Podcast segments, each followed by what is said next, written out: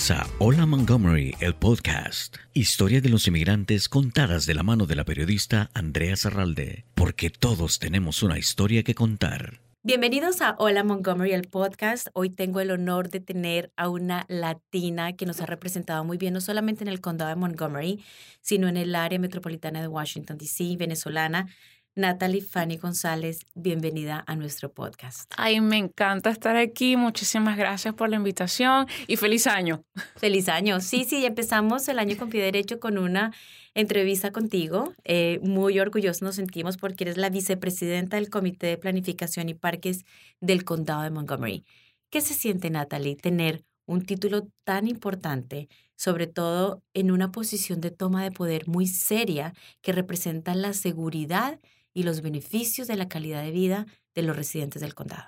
Bueno, yo tengo un gran orgullo de estar aquí, de ser parte de esta institución, pero también tengo una gran responsabilidad de hacer mi trabajo de, de, una buena manera que dé impactos positivos a la comunidad hispana y a la comunidad en general de, de toda el área de, de Washington, D.C., en toda el área regional este, especialmente en Montgomery County. Nuestro impacto no solamente en Montgomery, pero también en Prince George's County, el condado de Prince George's. Y hablamos y, trabajamos bastante con, con, nuestros aliados alrededor, como Washington, D.C. y otros condados, porque todo impacta, ¿me entiende? Todo es una conexión, una red. Eh, usted a lo mejor vive en Montgomery County, pero puede que trabaje en Washington, D.C. o vive en Montgomery County y, y trabaja en, en Virginia.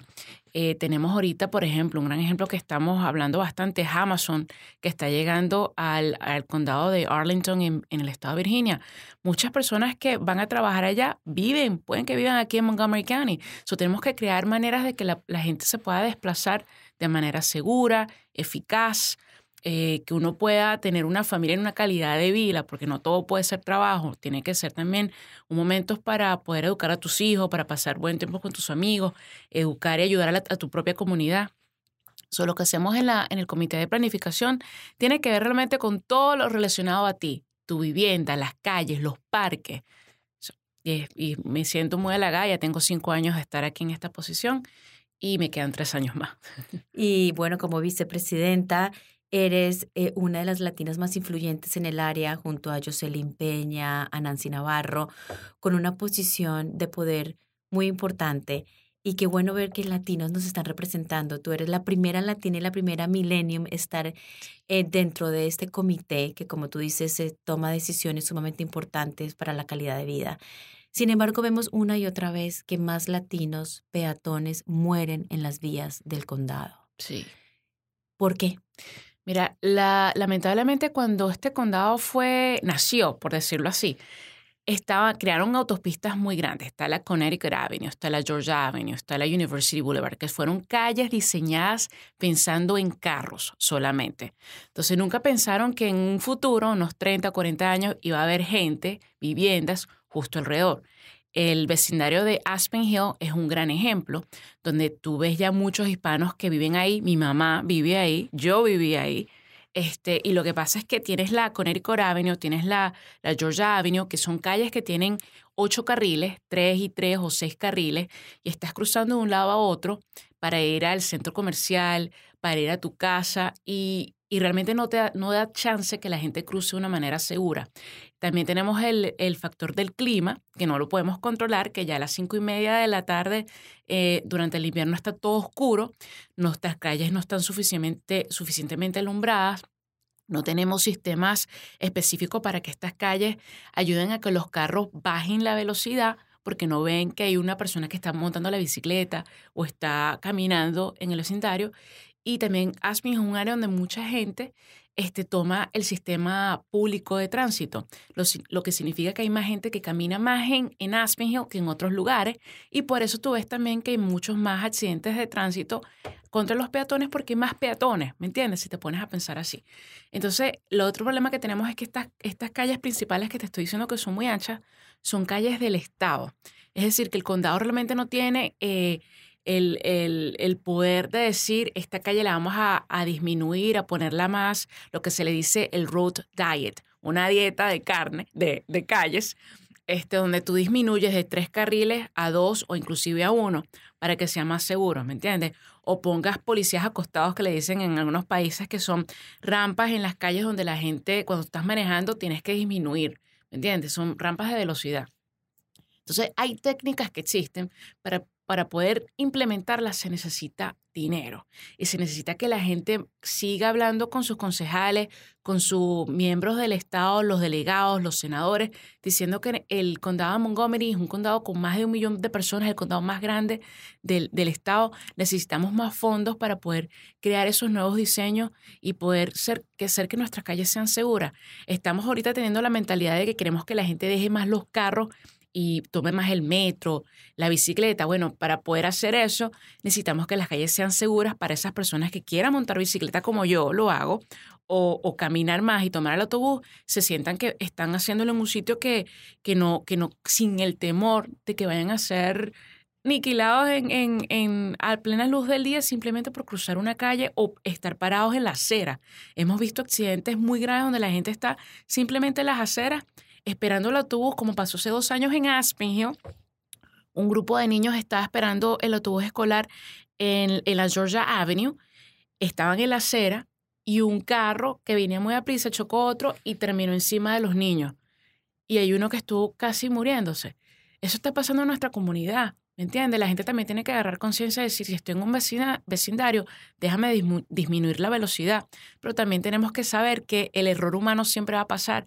Por eso necesitamos sistemas de diseño que ayuden a que los errores humanos sean disminuidos. ¿Cómo te sientes, Natalie, tú cuando escuchas eh, como vicepresidenta del Comité de Planificación una y otra vez que otros los nuestros, latinos, otros niños, me rompe fallecieran. me rompe el corazón. Yo me siento como una, con una gran responsabilidad. Lo, que pasó en estos días, ayer, el día martes específicamente, este, donde una persona la, acaban de atropellar y matar en Aspen Hill otra vez, cruzando, eh, yo, yo me siento, me siento mal. ¿Me entiendes? Me da un cólera, me frustro y es, y es siempre, siento que ya tengo ya cinco años aquí, es hablar siempre de lo mismo, más fondo, más fondo, más fondo. Yo sé que tenemos mucho, muchas necesidades. Mira, estamos hablando de más dinero para educación, más dinero para las viviendas a bajo costo, más dinero para organizaciones sin fines de lucro que ayudan a, a educar y a fortalecer la comunidad. Todos esos son casos muy nobles, muy importantes. Pero tener nuestra seguridad de cruzar la calle también lo es. ¿Me entiendes? Necesitamos que la gente hable más de esto y, exija, porque estamos pagando impuestos, vivimos aquí, trabajamos aquí, exija que necesitamos dinero para financiar esto, estos diseños que son cruciales, son vitales. Como latina en una posición de poder tan importante, ¿qué obstáculos has tenido en tu carrera? ¿Te han dicho, eh, ¿por qué esta latina? Oh, a mí, a mí me han dicho de todo. A mí me han dicho que hablo mucho, a mí me han dicho que, que me, que este, yo tengo, yo mis opiniones son fuertes, ¿me entiendes? Porque yo no siento que, yo siento que si yo estoy aquí es para hacer un cambio. Y a veces al principio tú dialogas, tú eres bien diplomático, tratas de trabajar de esa manera, pero si a veces, si eso no resulta, tienes que subir un poquito más de escalón y, y ponerte más fuerte. Y así, estoy en ese nivel ahorita. Es como que, este, si tú no me estás haciendo caso, pues entonces yo voy a llamar a varios este, miembros de la comunidad para que te llamen a ver si vas a hacer caso. Entonces estoy ya en ese nivel. Este, porque ya yo creo que nosotros no, no podemos ser una comunidad que está simplemente callada y escuchando. Tenemos una, que ser una comunidad que exija. ¿Por qué? Porque, porque vivimos aquí, trabajamos aquí. Yo llegué a este país cuando tenía que 16 años. Llegué a Langley Park, que es la meca de los inmigrantes aquí, en, en eh, por lo menos en la región de Washington, D.C., digamos, Chirilagua en Arlington y, Langley Park en, en Maryland. Yo llegué ahí con mi mamá sin un centavo, viviendo eh, ¿sabes? Teniendo, limpiando casas después de la escuela en high school. Yo pasaba los fines de semana limpiando casas con mi mamá, limpiando casas en Chevy Chase, en Bethesda, agarrando el autobús de Langley Park a Bethesda. Eso duraba básicamente dos horas, agarrar un autobús de Langley Park, a pesar que son que como 13 millas si acaso, durábamos casi dos horas agarrando el autobús. Este, yo, yo crecí este, pensando de que si quieres ser alguien en la vida tienes que dedicarte y hacerlo con integridad. Y así es que yo hago mi trabajo y así es que estoy donde estoy. ¿Cuál es la clave precisamente de ser una inmigrante, llegar como adolescente, tener que pasar uno y otros obstáculos? Y esto es como una clase para los inmigrantes que nos escuchan de decir, Natalie es la vicepresidenta de uno de los comités más importantes a nivel regional. ¿Cómo llega ahí? ¿Cómo, cómo está ahí? ¿Cuál es la clave? Ya lo hablaste la integridad, pero ¿qué más se necesita? ¿Cuál es esa, esa fuerza que te dio para poder llegar donde estás hoy en día? Yo diría que no, si alguien te dice que no, y tú realmente quieres hacer algo, tú tienes que hacerlo, sin importar lo que te diga la gente. Cuando yo llegué a, esta, a, esta, a este país, yo estoy en Northwestern High School, que queda ahí en Hightsville, por la de Langley Park. Este, y cuando yo estaba, yo era una estudiante de ISOL, yo no sabía hablar inglés, no tenía documento, este era dreamer, me iban a deportar, o sea, yo tenía todo lo malo que tú te puedes imaginar, me pasó a mí. Este, y cuando yo dije, yo quiero ir a la universidad, este, y estaba estudiando, yo lo, mi clave fue estudiar matemática, ser muy buena en matemática, porque en inglés no lo era. Entonces dije, bueno, si no voy a ser buena en inglés, por lo menos vamos, y estoy aprendiendo inglés, y dejé de ver novelas, dejé de ver televisión en español, y estamos haciendo un show en español, pero te estoy diciendo lo que yo hice. Y, y me dediqué a eso. Entonces cuando vino el tiempo de, de estudiar en la universidad, ya estaba senior en high school, yo dije, voy a, solicitar en la Universidad de Maryland y en Goucher College, que eran los dos sitios que me gustaban. Y mi counselor de la high school me decía, no, a ti no te van a aceptar. Mejor vete al community college, que no hay nada malo en eso. Pero dije, no, pero ¿por qué no me van a aceptar? Yo solicité y entré. No solamente entré, porque yo tenía un promedio sumamente alto por las matemáticas. Tomé clases AP, que son clases avanzadas, AP classes. Me dieron becas, o sea, yo no pagué nada en la universidad. ¿Y es por qué? Porque tú no dejas que nadie te ponga por el piso o diga que puedes tú ser o no ser. ¿Ok? Después de eso fue lo mismo. En mi primer trabajo fue con Casa, Casa de Maryland. Fui la lobista de Casa del Dream Act. Yo era Dreamer. Este, y duró 10 años en pasar, pero pasó. Fuimos ejemplo a nivel nacional y todas esas pequeñas victorias que, que, se, que vinieron de mi trabajo, pero también como yo como inmigrante, me ayudaron a fortalecerme. Después, cuando el Planning Board llegó a la mesa, y fue un concejal, eh, George Levanto, que ya se retiró, este, que, me, que me ha visto por muchos años y me dice, Natalie, hay una, una posición en el planning board, why don't you apply? ¿Por qué no solicita? yo jamás había pensado en el planning board, porque es una cosa que yo jamás. Y yo me quedé así como que, sí, necesitamos a alguien, nunca ha habido un hispano, necesitamos a alguien joven, you're a millennial, eres un, ¿sabes? Tú deberías, necesitamos a alguien como tú. Y yo lo pensado dos veces y dije, ¿sabes qué? Es decir, es una oportunidad. No tengo nada que perder en solicitar. ¿Por qué no? Yo solicité y mucha gente me dijo, no, vas no, te, van a, no te van a aceptar, you're not gonna qualify. Este, concejales que al principio decían, pero ¿cómo tú vas a estar en el planning? Porque usualmente son gente blanca y adulta y retirado. Like I'm the total opposite of that. y me dijeron, do it. Y yo dije, ¿sabes qué? Lo voy a hacer. Solicité, empecé a hablar con la gente. La gente me empezó a apoyar. Gente sí que yo jamás había conocido, pero yo le contaba mi historia. Me, le decía cómo soy yo y al final del día es, es cómo tú te presentas y la energía que tú emites, ¿sabes? Si eres una persona positiva es que realmente tienes el corazón para hacer algo positivo, la gente ve eso. Eso fue lo que George levantó bien en mí, siempre se lo voy a agradecer. Y, y me aceptaron y hoy en día soy vicepresidenta. Jamás me hubiese imaginado que yo iba a llegar a este nivel, ¿me entiendes? Pero luego con orgullo, este es una posición que es limitada en tiempo, ya solamente puedes hacerlo por dos términos, ya yo tengo mi segundo término, terminó en tres años, como te dije anteriormente, y espero que vengan más hispanos a solicitar y me reemplacen en tres años, ¿me entiendes? Porque no puede terminar aquí. Es mucho trabajo por hacer y, y, mi, y lo que, bueno, y esa es mi, mi, respuesta, o sea, hazlo con integridad, con orgullo, con determinación y no dejes que la gente te diga que no. Y los que dicen no, pues ya tú sabes que esos no son tus amigos, tú sigues para adelante. Como vicepresidente del Comité de Planificación, la satisfacción más grande? La satisfacción más grande es cuando yo trabajo en un proyecto, demando algunos cambios, se aprueban y después lo veo realizado.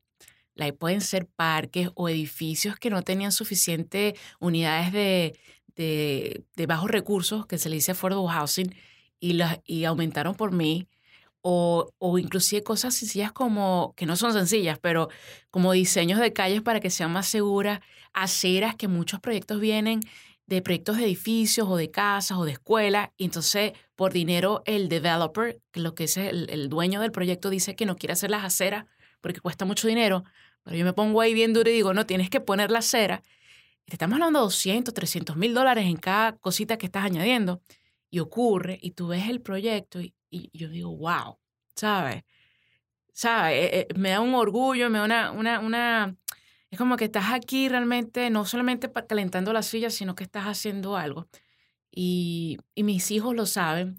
Mis hijos cuando yo empecé en el Planning Board tenían uno y dos años. Tengo dos niños, un niño y una niña.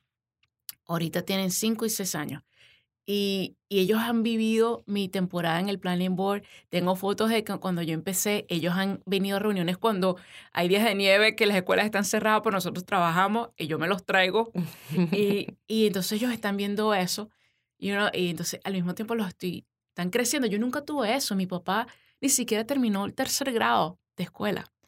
¿Entiendes? Mi papá, mi mamá terminó high school, escuelas secundarias, pero mi papá nunca. O sea, viendo viendo el orgullo que ellos tienen que, wow, que su hija llegó a esos niveles, que no solamente terminé la escuela secundaria porque eso es lo que se pensaba de mí, sino que fui a la universidad y estoy haciendo todo esto, es, ¿sabes? Se siente, se siente rico. ¿Qué le dices a tu mamá y a tu papá hoy en día? Bueno, mi papá ya falleció, pero él supo que estuvo aquí.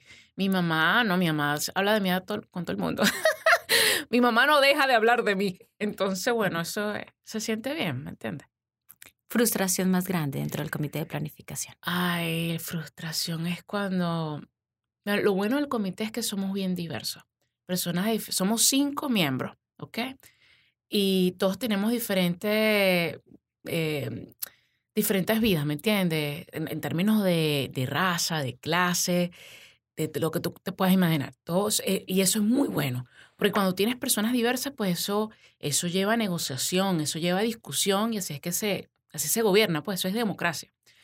Lo cual no tenemos en Venezuela, pero no voy a hablar de eso ahorita.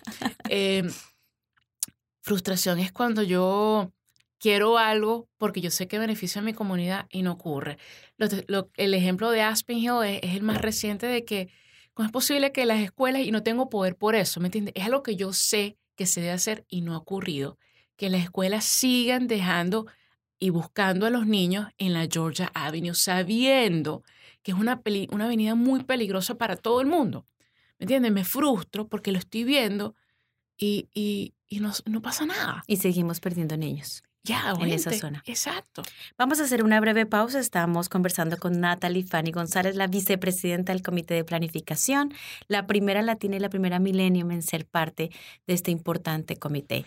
Esto es Hola Montgomery, el podcast, historias de inmigrantes. Regresamos en breve. Vamos a un breve corte y regresamos enseguida con más de Hola Montgomery, el podcast.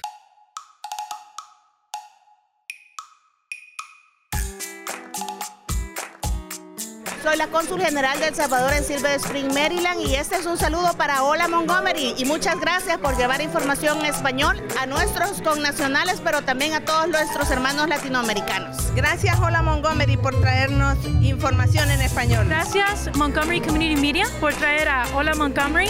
Qué bueno Hola Montgomery. Me encanta que esté trayendo estas noticias y esta información a nuestra gente. Un saludo y estoy muy contenta de Hola Montgomery que va a producir información en nuestro idioma. Me encanta mucho el trabajo que está haciendo Hola Montgomery. Felicidades.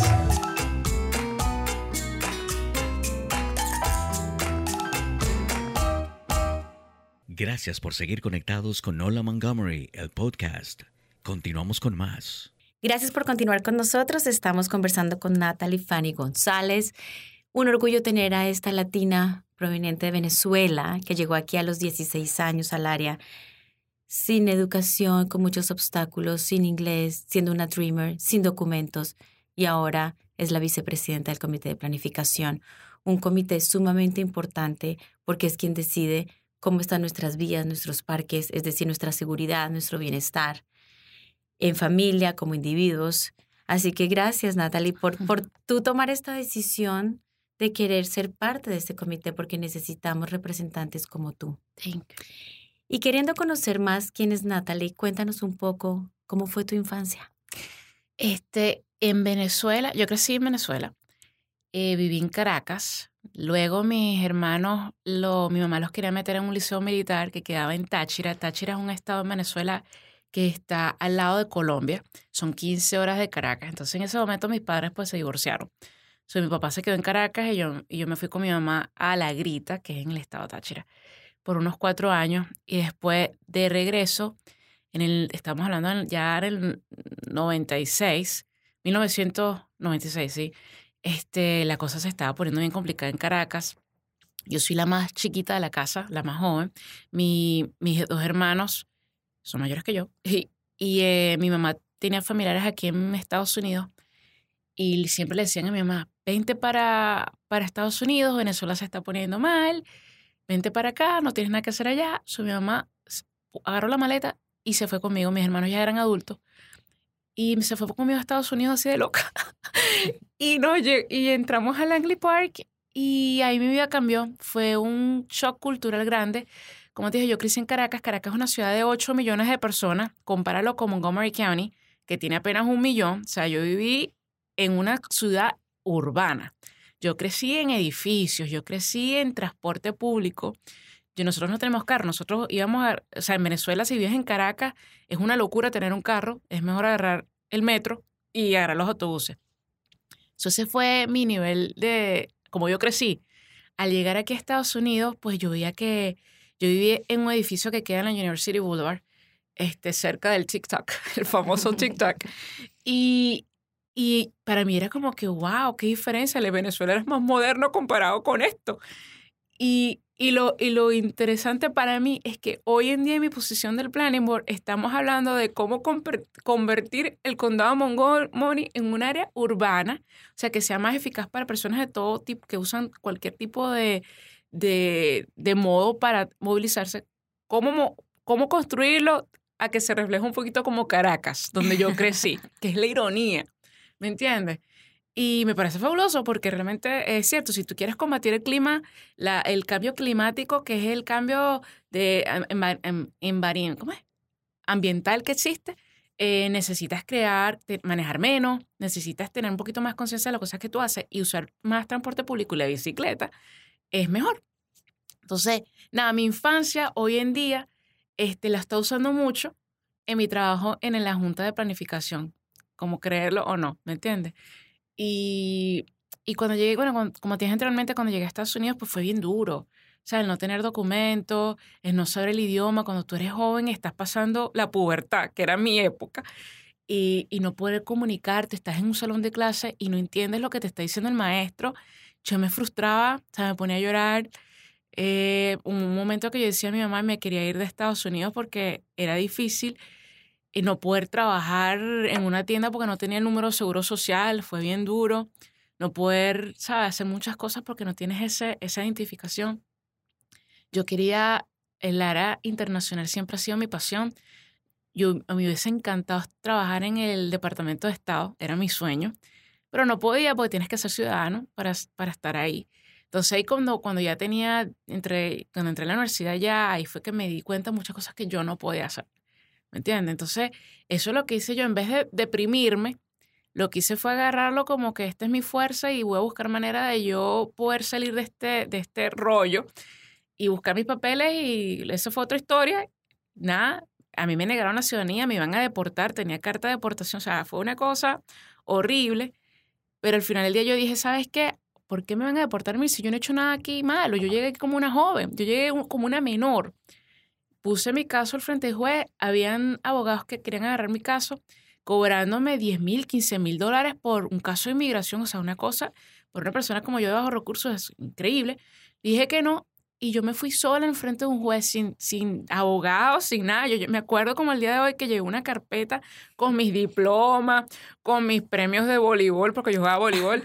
este, y, él, y le dije al juez, pero ¿por qué me van a deportar si yo no he hecho, o sea, yo no he hecho nada malo? Yo nunca he tenido récord criminal, nada. Y el juez se apiadó de mí. Y me quedé. Después se me hizo, conocí al que hoy en día es mi esposo. Nos casamos. Y, fue, y, nada, todo bien, pues, pero para, que tú sabes que uno no puede deprimirse, uno tiene que agarrar los problemas de manera positiva porque siempre hay una solución.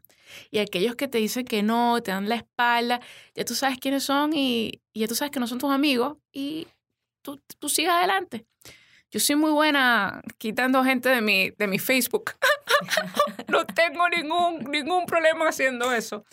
Y, y, yo digo lo que pienso y lo que siento en mi corazón a gente que le molesta especialmente en la Junta de Planificación, Pero es como que si tú no estás aquí para ser, para ser tú y crear un cambio en tu vida, en la vida de tu comunidad, entonces ¿para qué estás aquí? ¿Qué le puedes decir a los dreamers como tú, que fuiste dreamer, que sienten precisamente que todo está perdido, que los pueden deportar en cualquier momento, sobre todo con la retórica antimigrante actual?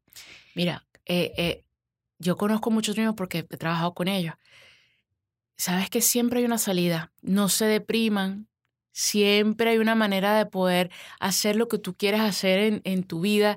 Tengo amigos que son dreamers que dijeron que, que, estaban frustrados, pero querían seguir su vida y se decidieron ir, ya tenían ya edad, eh, mayores de edad, y decidieron irse a Estados Unidos y están haciendo su vida en otros países.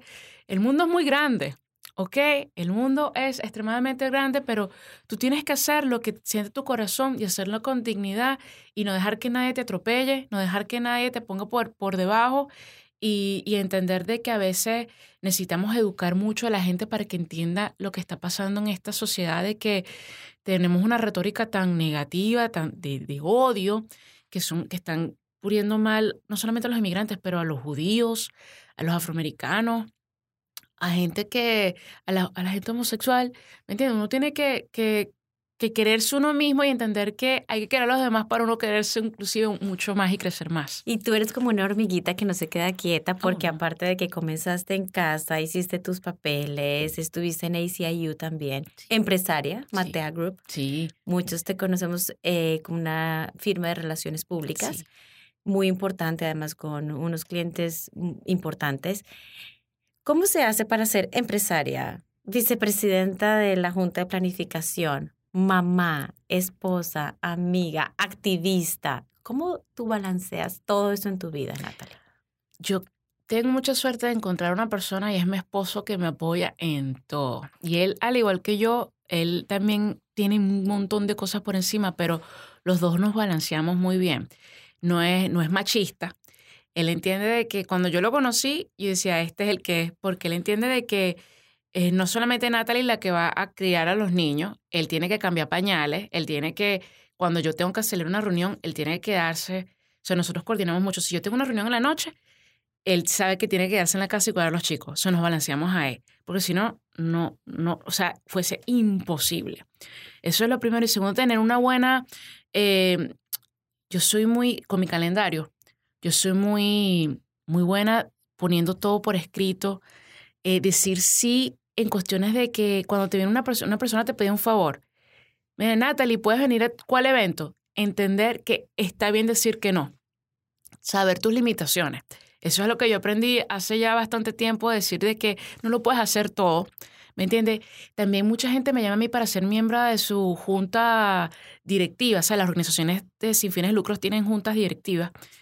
Y mucha gente me llama a mí para ser miembro de, de, muchos tipos de juntas y a todo el mundo yo le digo que no. Y yo lo que hago es que busco a personas que son calificadas, pero que esas organizaciones nunca las llamarían porque no las conocen. Y yo digo, ¿sabes qué? Yo no lo puedo hacer, muchas gracias por invitarme, pero mira, que está esta otra persona, su nombre es X, mejor dile a ella que vaya. ¿Me entiendes? Es saber de que si tú estás en una posición de poder, tu responsabilidad, en este caso mi responsabilidad, es darle poder a otras personas para que para que crezcan, ¿me entiendes? Y entender de que tú tienes que delegar. Entonces, es delegando, teniendo la persona que es, eh, que es tu, eh, tu uña y carne, como decimos en mi país, que ese es mi esposo, y, y, entender de que la familia es primero. O sea, si yo quiero una comunidad y una sociedad mejor, tengo que empezar con mis hijos, en mi casa. So, es lo que hago. Tú ya te subiste en este bus. Yo después de tres años no sé dónde vas a parar, Natalie, pero espero que en, sigas en posiciones de poder. Gracias. ¿Nos vas a dar una primicia aquí? ¿Que vas, ¿Ya tienes algo en la cabeza? No sé, todo el mundo me está preguntando, yo no sé, no, no estoy segura realmente. Eso. Yo, yo pienso que para hacer cambios de la comunidad no, no, no necesita ser político, ¿ok? Eso, eso lo tengo yo bien clarito, eso no, no sé, todavía no sé. Pero bueno, esperamos tener a Natalie para rato. Vamos a cerrar este podcast con las historias de inmigrantes. Yo te voy a decir una palabra y tú dime lo primero que se te pase por la cabeza. Langley Park. Mi casa. Venezuela. Mi familia. El condado de Montgomery. Ay, lo amo tanto. Dreamers. son parte de quien soy. ¿Y tus hijos? Mis hijos soy yo, los amo tanto. Yo sé que es una palabra, pero es difícil. Muchas gracias, Natalie Fanny González, venezolana, vicepresidenta de la Junta de Planificación, por haber compartido tu historia con nosotros, por haber estado en Hola Montgomery, el podcast. Les invito a que califiquen, le den ah, like a este podcast, se suscriban. Estamos también en nuestra página de internet www.mymcmedia.org y en todas las plataformas de podcast para que precisamente aprendan y escuchen estas historias de inmigrantes. A través de la historia de Natalie nos damos cuenta que sí se puede, que los obstáculos se pueden superar y se puede llegar a estas grandes posiciones que definitivamente nos benefician y nos cambian la vida a toda la comunidad. Gracias, Natalie. Gracias a ustedes. Estuvo con ustedes Andrea Zarralde en Hola Montgomery, el podcast. Hasta la próxima. Gracias por su preferencia. Hola Montgomery, el podcast, una producción de Montgomery Community Media.